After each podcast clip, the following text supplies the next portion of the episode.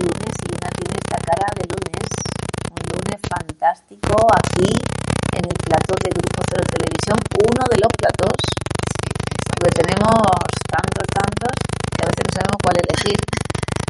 Entonces, hoy es el plato de lecturas compartidas de psicoanálisis, nuestra cita de los lunes, y seguimos la lectura de un texto muy importante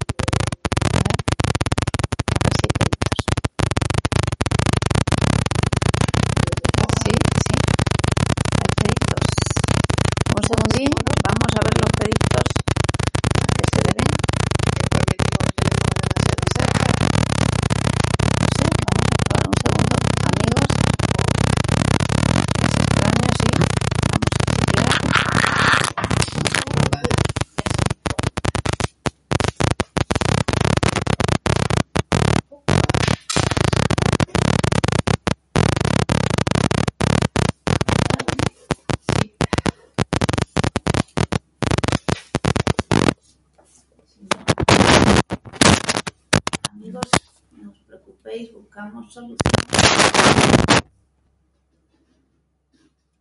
A ver. Parece que es eso.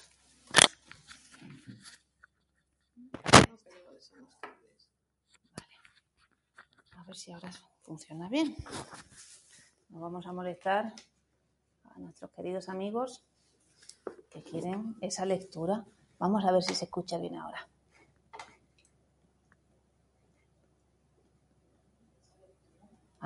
Muy bien, solucionado. Solucionado el problemita. Aquí tenemos el chat. Hola Carlos, se oye muy mal. Vamos a ver si ahora ha mejorado. Carlos. Lectura como producción. Hemos llegado al capítulo de lectura como producción. Plantearnos la lectura como modo de producción ha de ser teniendo en cuenta las variantes filosóficas teóricas que venimos planteando. Para que sea posible la lectura como producción, es necesario partir del concepto de ruptura, de trabajo, de sobredeterminación, de tiempo real, de tiempo histórico. La intención es que podamos armarnos una idea de los instrumentos que vamos a manejar en nuestra lectura para poder entrar luego en el tema de la lectura como producción. El esfuerzo que nos cuesta, tanto la dificultad mía de transmitirles de manera más precisa estos conceptos, como la dificultad de ustedes en su manejo, se refiere a la subversión que estos conceptos ponen a la manera ingenua de leer. Por ejemplo, si digo que el inconsciente freuriano es el inconsciente freuriano de los textos de 1895, y en el intento de precisión decir que antes de ese ya había inconsciente en los trabajos de Charcot, y que aún antes de eso la palabra inconsciente aparecía en los textos de Aristóteles o de Platón, tengo la ilusión de que hubo un proceso continuo y cronológico desde la primera vez que se escribió la palabra inconsciente hasta los desarrollos teóricos de Freire, que todo fue continuo, un desarrollo donde había cosas pasadas que determinaban las cosas presentes. Eso es una manera ingenua de leer. Le llamamos ingenuo al modo normal de lectura, al modo impuesto por los modelos ideológicos del Estado. La lectura como producción plantea una subversión de este modelo de lectura. En tanto, plantea que el inconsciente de 1900, el de la interpretación de los sueños, es un inconsciente distinto, no sólo del inconsciente de la filosofía, sino del propio inconsciente freuriano de los historiales de la histeria. El tiempo en este modo de lectura productivo no va de atrás para adelante, sino que desde la interpretación de los sueños se reconstruyen como prehistóricos todos los acontecimientos anteriores. El inconsciente en los historiales de la histeria es un inconsciente que es una parte extraña de la conciencia, un cuerpo extraño. Es un inconsciente donde el centro de la vida psíquica es la conciencia. Por lo tanto, no hablamos todavía del sistema inconsciente que genera, sobredetermina la conciencia. Si recordamos el otro concepto que vamos a utilizar en nuestra lectura, el concepto de lectura, que como el concepto de tiempo dice de una deformación, un desvío en la manera normal de leer los acontecimientos, entonces no es que en la semilla estaba el árbol, como decía Hegel, sino que desde el árbol puedo reconstruir teóricamente la semilla. En la vida cotidiana puedo decirle a una persona cuando me dice que cumple 41 años que cerca está de los 50 y me contesta apresuradamente, no, estoy cerca de los 40. Yo puedo, con el imaginario normal de los modelos ideológicos del Estado, regidos por el tiempo del reloj, decirle, no, Usted a los 40 años no puede volver nunca más. Por lo tanto, está más cerca de los 50 que de los 40. Sin embargo, sabemos que hay un tiempo, el tiempo del inconsciente, que no está regido precisamente por esta ideología. Es decir, en el tiempo del reloj, las cosas pasadas determinan las cosas del presente y lo más importante de lo pasado no puede volver a pasar porque ya pasó y está pasando presente. Si va a pasar alguna vez, no puede ser la repetición del pasado, sino que será el futuro. Para el psicoanálisis es común observar en los sujetos psíquicos conductas, frases, actitudes, acciones que corresponden a edades equívocas. El psicoanálisis puede ver a un niño jugando a ser grande y puede ver a una persona adulta sufriendo por no poder dejar de ser un niño. Con este ejemplo simple quiero llevarles a la alteración del tiempo. El tiempo se altera tanto que es posible hacer acontecer lo que no aconteció. Por ejemplo, si el paciente no tuvo padre para el tiempo del reloj, para el modelo ideológico ya nunca más lo podrá tener. Para el psicoanálisis, un padre es fácilmente construible. Si el sujeto no tuvo padre, se le puede construir un padre, se puede modificar lo que pasó. Como ven, la práctica técnica psicoanalítica, llevada adelante con su teoría, nos pone en contradicción con el tiempo de nuestra vida, con el tiempo de nuestra conciencia nos hace suponer en nosotros mismos un contratiempo. Estoy llorando como cuando tenía cinco años, pero tengo cuarenta y tres. Soy el novio de mi mamá, pero tengo cinco años y mi mamá tiene treinta. Es decir, que además de no tener tiempo, no estoy regido por la lógica formal. El orden, el cálculo aristotélico, queda desbaratado porque en el inconsciente no existen las contradicciones. Es decir, un niño puede hacer de grande, un grande sigue siendo un niño, la boca puede ser el aparato genital y el aparato genital puede ser una nube. La madre puede ser la madre, pero también puede aparecer como amante, como entera o como mutilada, cerca del padre o cerca de cualquier otro objeto. No hay tiempo de reloj y no hay lógica formal, no hay armonía, no hay acuerdo, porque no puede haber acuerdo entre lo que me pasó y lo que relato de lo que me pasó. Porque nunca hay acuerdo entre lo que digo que fue mi vida y lo que verdaderamente fue mi vida. Porque sabemos que no va a haber armonía entre el sueño que cuento y el sueño que soñé. Si no hay tiempo, ni hay contradicción, es muy fácil entender la teoría del significante porque si no hay tiempo de reloj y no hay lógica formal, las palabras no tienen ningún contenido, porque el contenido de las palabras es su ubicación dentro de una lógica y dentro de un espacio temporal continuo, pasado, presente y futuro. Las palabras se quedan sin contenido y nada quieren decir por sí solas. Solo en la concatenación significante, es decir, solo en la asociación libre y en la combinación, obtendrán algún sentido. Los métodos de lectura implican una manera de leer, es decir, una teoría de la lectura. ¿Cómo leemos cuando no disponemos de instrumentos de lectura? Sin instrumento de lectura se lee ingenuamente. Es la lectura más prejuiciosa de todas, porque el que lee ingenuamente lee desde un contexto en el cual él es intermediario de la lectura propuesta por los modelos ideológicos imperantes, por un lado, y por la lectura impuesta por la sobredeterminación inconsciente, por otro. Y si no tenemos instrumento de lectura, no solo leemos ingenuamente cuando leemos libros, sino también cuando leemos nuestras relaciones, nuestros afectos, nuestra vida.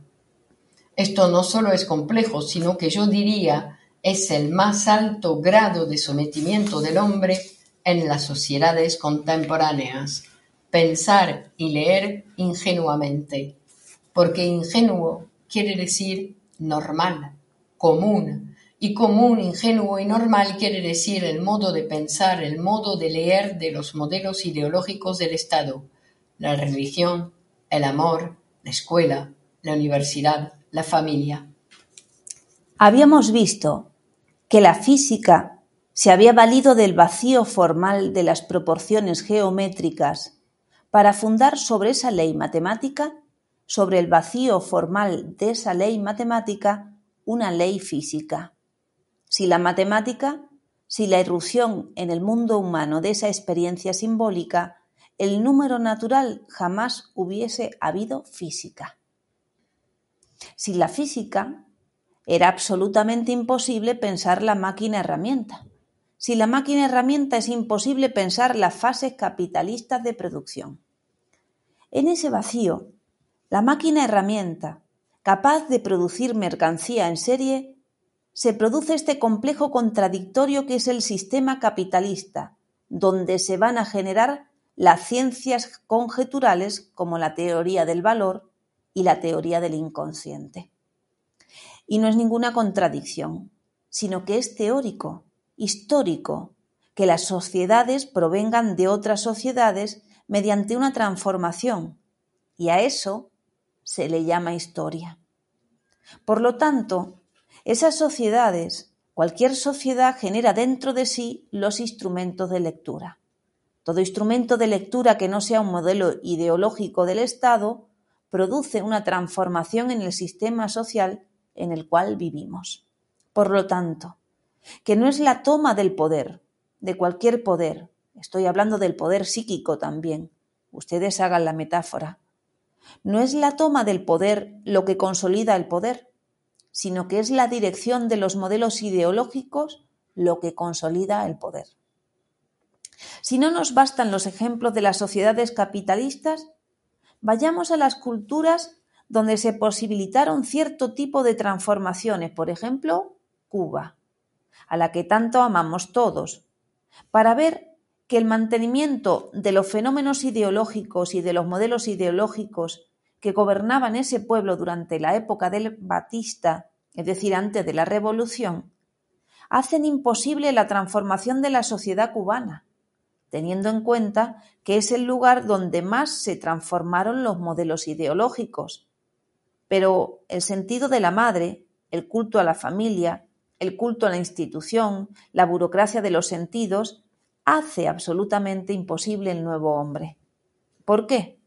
porque la sociedad capitalista se arroga el derecho de producir no solo el modo de trabajar, sino el modo de descansar, el modo de aprender, el modo de amar, el modo de tener hijos, el modo de relacionarse con las producciones sociales.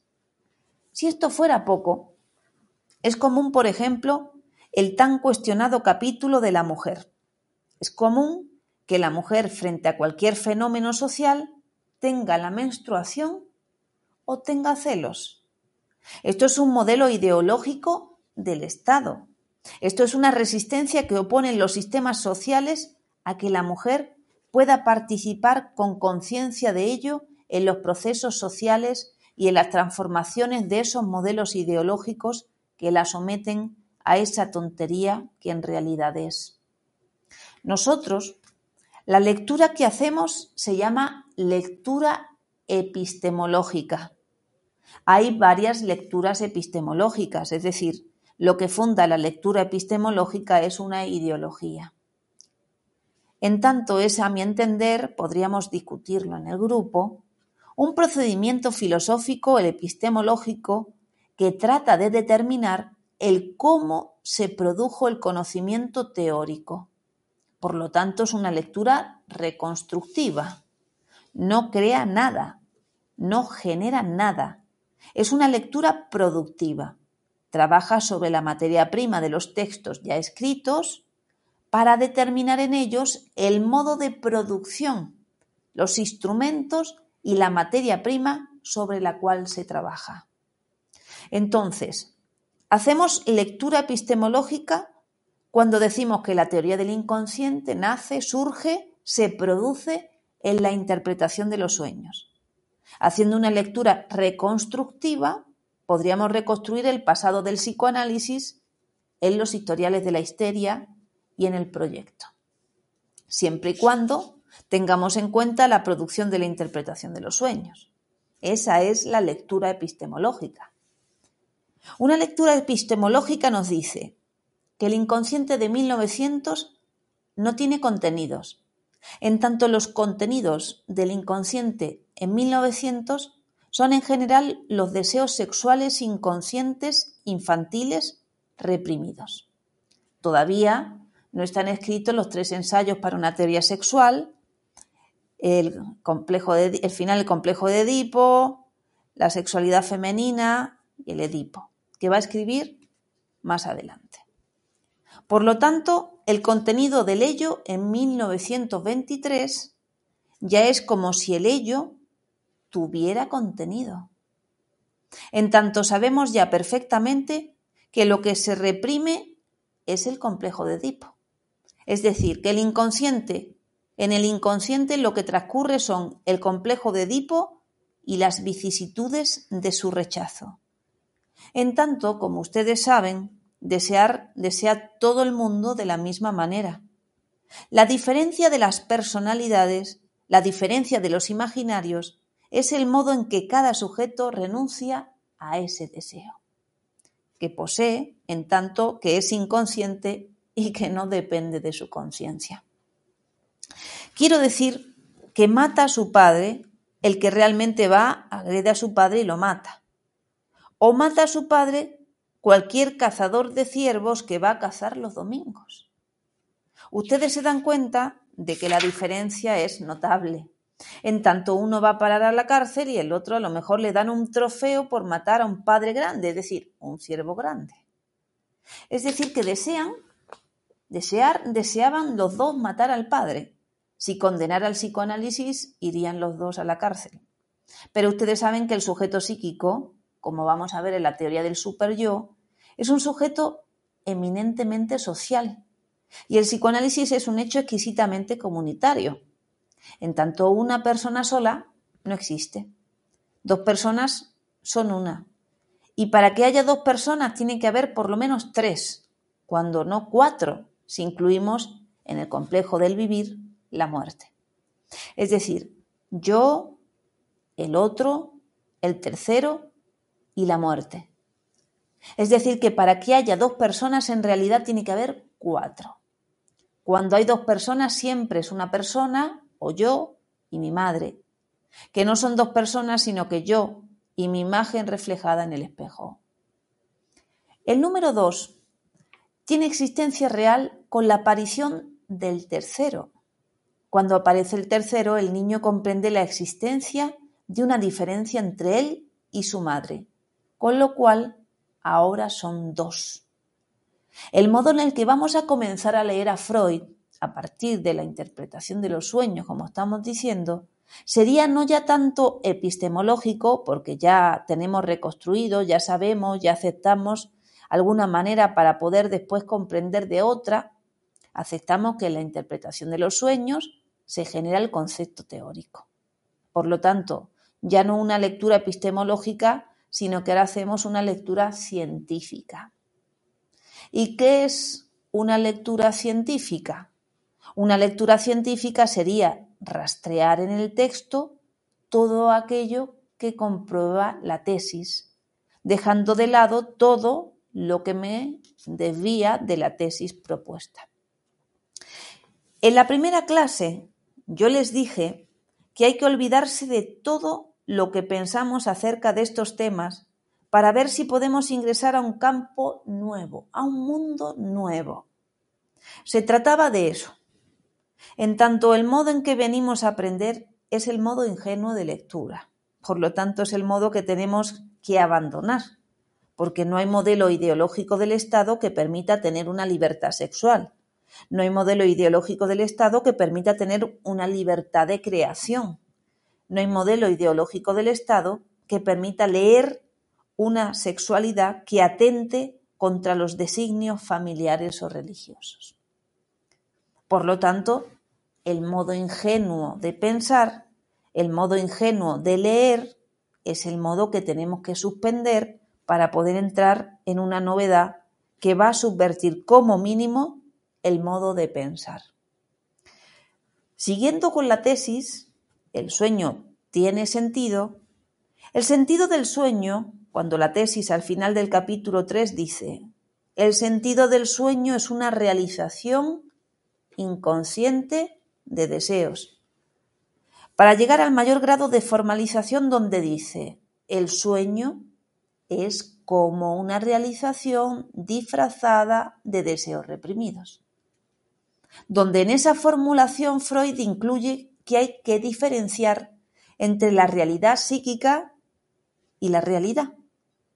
Y cuando agrega la palabra como realización, se está refiriendo a cómo realizado en la realidad, pero realizado en la realidad psíquica.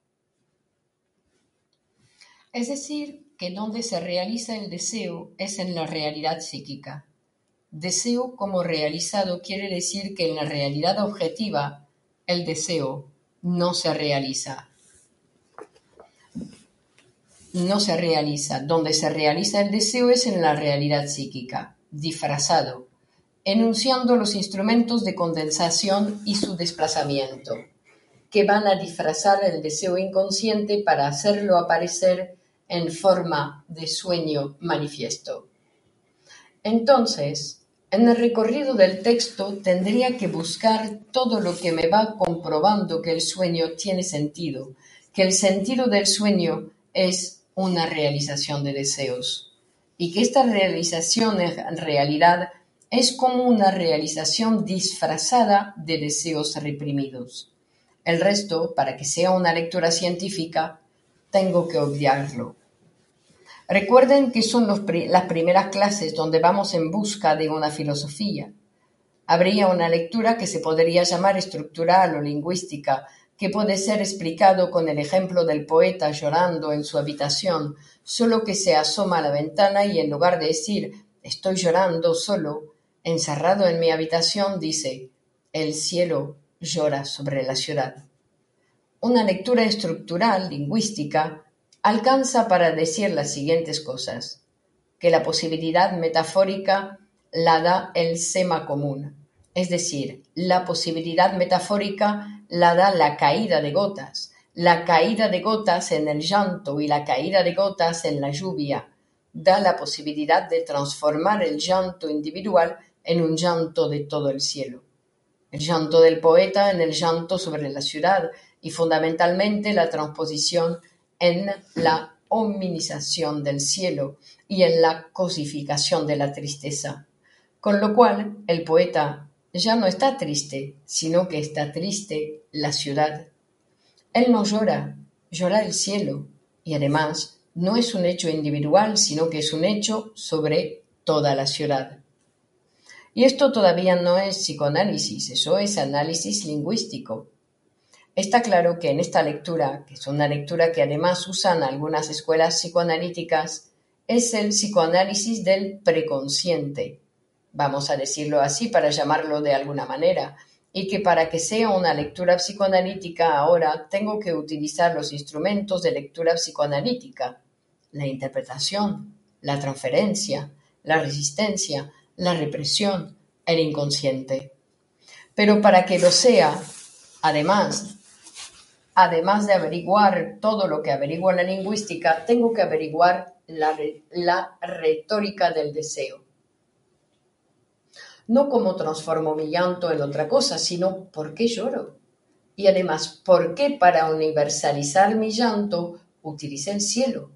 Eso no lo puede el análisis lingüístico, eso necesita la asociación del poeta que escribió el verso, la instalación de la transferencia y la lectura de los lazos transferenciales que unen al poeta con la persona que lo está psicoanalizando.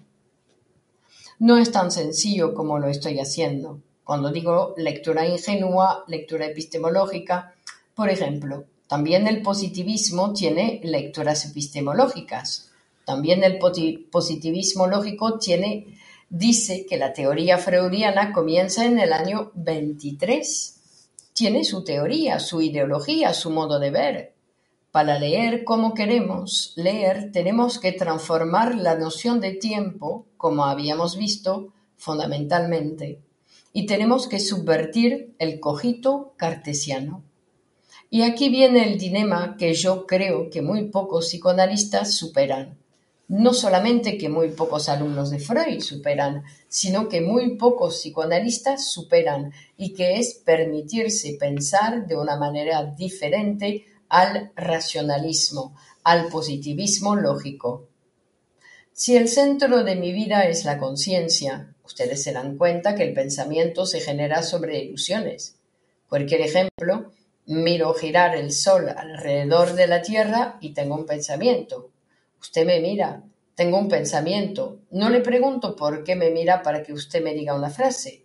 Entonces yo no le contesto a la frase, sino que yo pienso desde la certeza sensible, desde lo que siento, es decir, no me importa ni la realidad psíquica ni la realidad objetiva.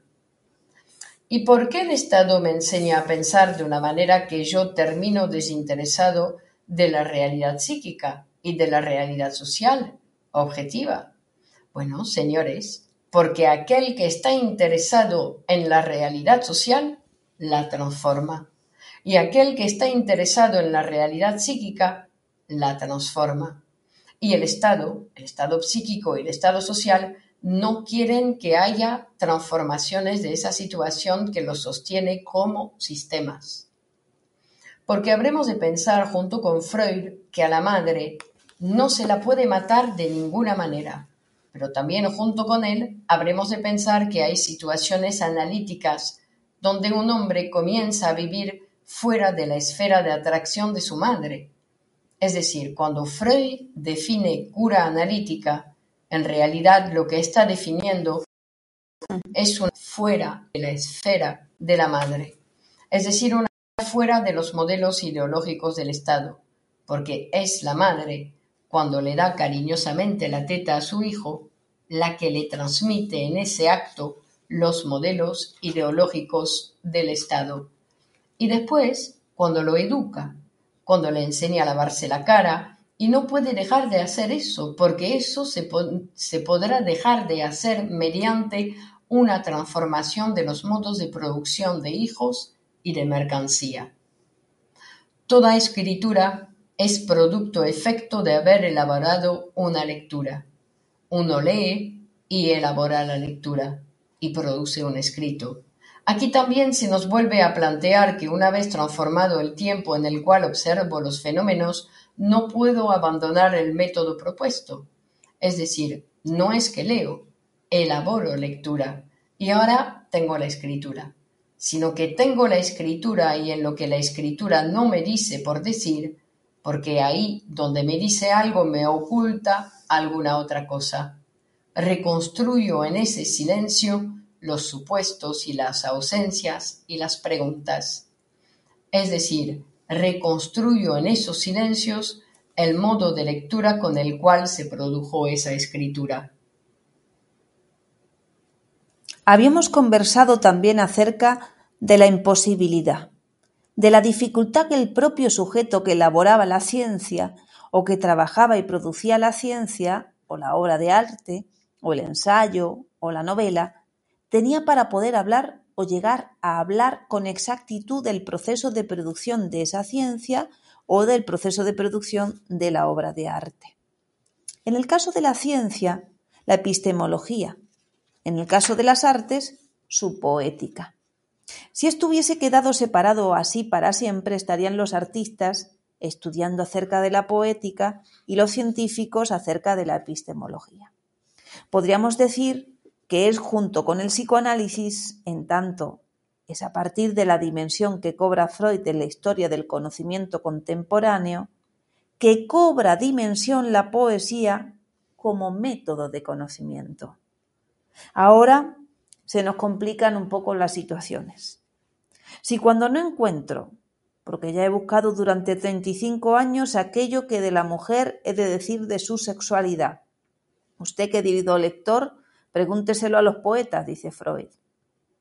Cuando Freud está pensando esa segunda escena, a la cual él ya llegó por medio de su imaginación y sus representaciones imaginantes, sin las cuales es absolutamente imposible la ciencia, a la concepción de un otro espacio de la conciencia, es en los versos de los poetas que encontró la posibilidad de pensar esa segunda escena, ese sistema otro de la conciencia, Así lo hubiese pensado Freud, en tanto hablaba de él.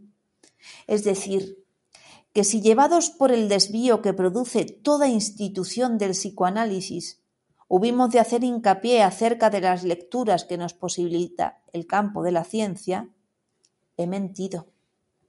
Porque he hablado de la lectura ingenua, de la lectura epistemológica, de la lectura científica, de las lecturas que nos permiten hablar de una epistemología materialista, que puntúa de tal manera las lecturas, pero no hemos hablado de la lectura poética, que si el único al cual yo me podía haber referido era él, él no solamente había producido una anticipación, sino que también se me había anticipado en la tesis.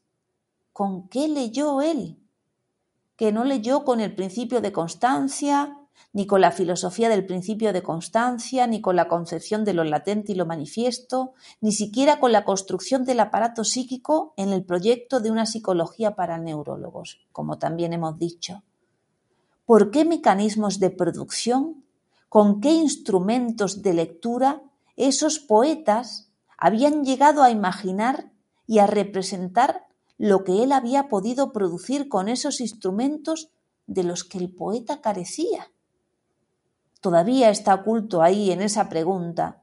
Está lo que nosotros decimos, lo que muchos dicen, lo que el último premio Cervantes, Octavio Paz, afirma en sus escritos desde hace unos veinte años, acerca de la poesía como método de conocimiento. Lo que este poeta tenía, que era distinto de lo que Freud tenía para producir la imaginería de esa segunda escena, era el método poético que no era ni la lectura ingenua, ni la lectura epistemológica, ni la lectura científica. Todo es escritura. La poesía también. O si ustedes prefieren, la escritura es la poesía y el resto, aún las producciones científicas, es el intento de acceder a ella. O bien, ella genera la pureza del modo en que la escritura conoce, transforma y se materializa y el resto son sus desviaciones. O bien podríamos decir una obra científica para poder hablar de sí misma como una producción tiene forzosamente que escribir otra obra. Una producción literaria hasta la fecha, una novela o teatro, difícilmente alcanzan en sus páginas, aunque sabemos que muchos escritores lo intentan, una teoría del teatro o una teoría de la novela. La famosa poética que se le atribuye a la escritura en general, y yo particularmente pienso que poética tiene la poesía, y además la considero como método de conocimiento, en tanto la lectura que ella produce, la produce en el instante de la escritura. Cuando se trata de la poesía, la lectura es el escrito y es en el escrito que se produce la lectura, el escrito y la poética. No necesito escribir ningún libro acerca de la poética de la obra de Ezra Pound, sino que tengo que ir a leer la poética de Ezra Pound en los textos de Ezra Pound. Creo que es la poética de Faulkner la que incluye de alguna manera en el 70, la que influye, perdón, de alguna manera en el 70% de los novelistas norteamericanos. Es la poética de Faulkner la que aparece distorsionada, deformada, desviada en la novelística contemporánea. No es la narrativa de Pavese, sino su poesía narrativa, que es una cosa diferente, la que marca de una manera definitiva, diría yo, la narrativa actual italiana. ¿Cómo poder, como decía Freud, o qué será para nosotros en aquel decir ser psicoanalistas cultos? Según este sesgo por el cual estamos tratando de ir hoy, tan oscuro, a tientas, para Freud un psicoanalista culto sería poder leer en la poesía contemporánea las futuras tesis que pongan en cuestión el psicoanálisis y su transformación. En tanto, en ningún otro lugar, diría Freud, yo no me animo a decirlo, lo estoy diciendo por él. En ningún otro lugar que en la poesía, aquella poesía producida por aquel supuesto método que todavía no sabemos cuál es, pero es el método de la poesía como instrumento de conocimiento. Sería el único espacio el único tiempo donde el psicoanalista encontraría lo que ya en su práctica se produce, pero que los instrumentos teóricos de los cuales dispone no pueden leer el fenómeno que ya se ha producido seguramente en la consulta de todos los psicoanalistas del mundo acerca del objeto, de la técnica y del método psicoanalítico. En estos 80 años de práctica psicoanalítica, no solamente el método se ha modificado en el año 1937, cuando Freud escribe Construcciones en psicoanálisis, para que el método pase a ser ahora el método de interpretación-construcción, construcción, no reconstrucción. Construcción porque se va a construir algo nuevo, algo que no existía, método de interpretación-construcción. El método se ha transformado más aún porque después del año 1937 pasaron 44 años de práctica psicoanalítica.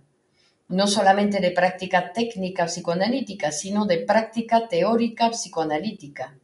Si hubo una modificación del método, como nosotros sabemos que no podemos tener un método e ir a la teoría, que no podemos tener un método y construir el objeto, sino que antes de tener un método teníamos que haber producido el objeto de conocimiento. Y el objeto de conocimiento era el que daba la materialidad, la posibilidad, el modo de aprehensión del método.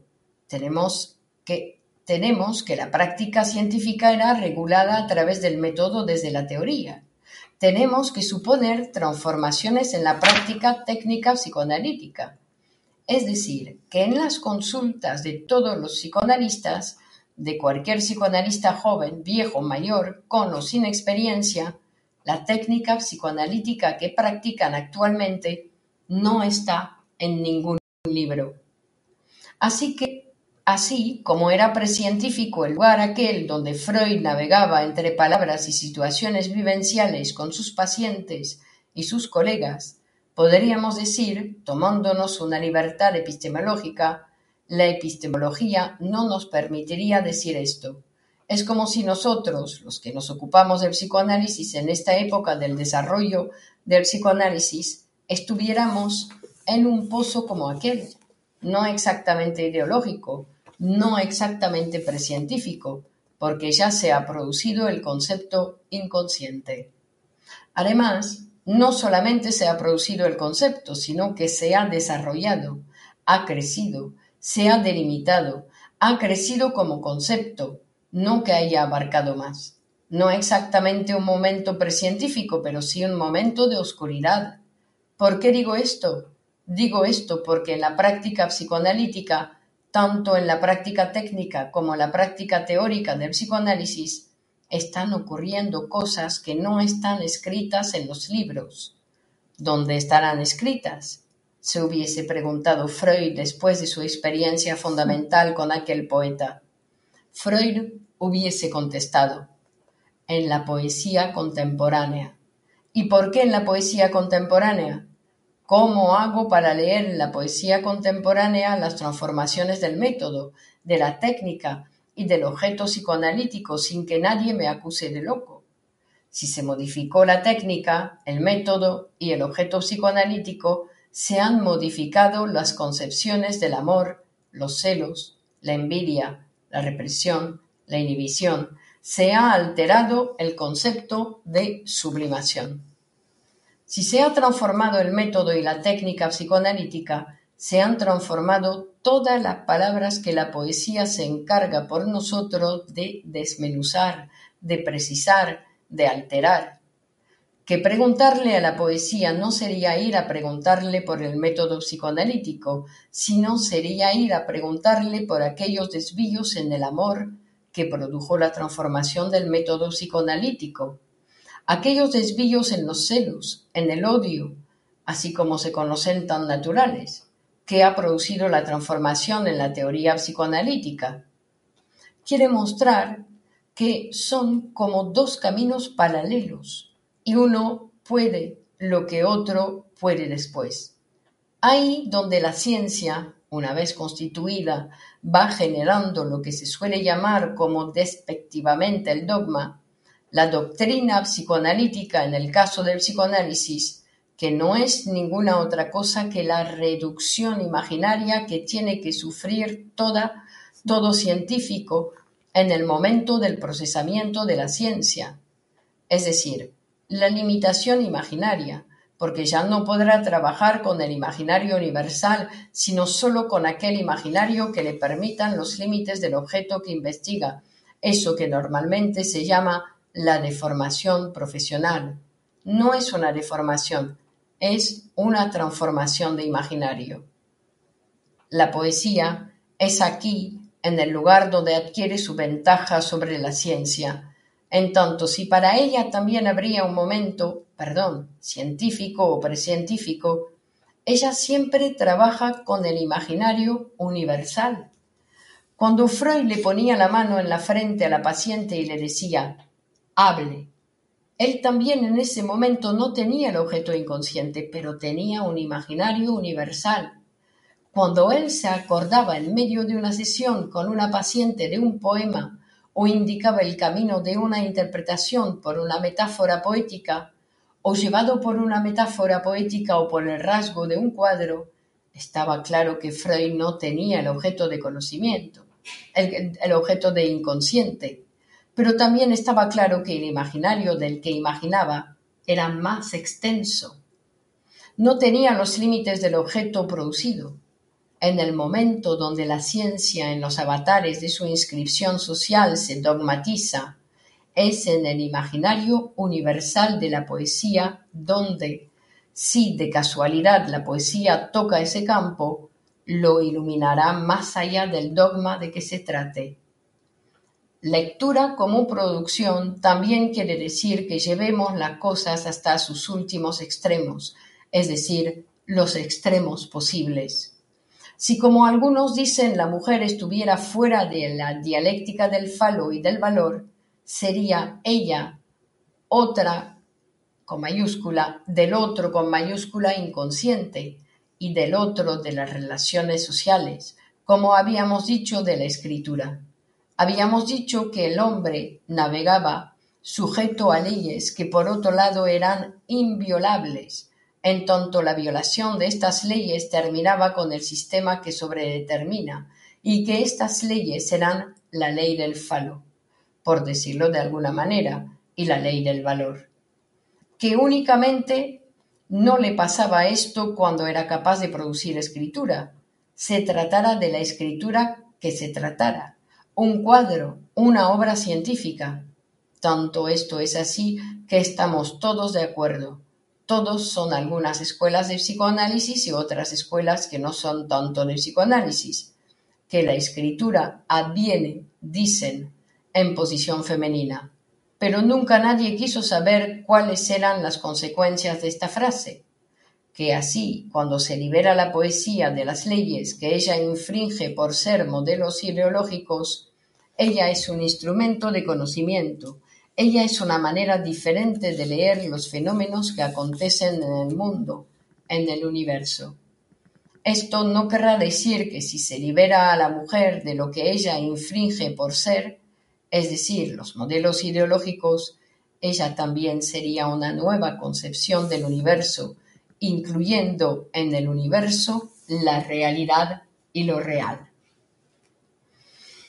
Hemos terminado el capítulo, nos falta la parte de notas, que son preguntas sobre la clase, que seguiremos entonces el lunes que viene. Freud y Lacan hablados 1 de Miguel Oscar Menasa que podéis adquirir en editorialgrupo0.com o en Amazon. Está disponible en versión papel y también en versión Kindle, bueno, para que acompañéis estas lecturas con el trabajo en casa, que es un texto muy, muy interesante como, como estamos viendo. Seguimos el lunes, como dijo Clemons, pero mañana a las 11 de la noche en horario español. Ya sabemos que estamos conectados con muchos lugares del mundo.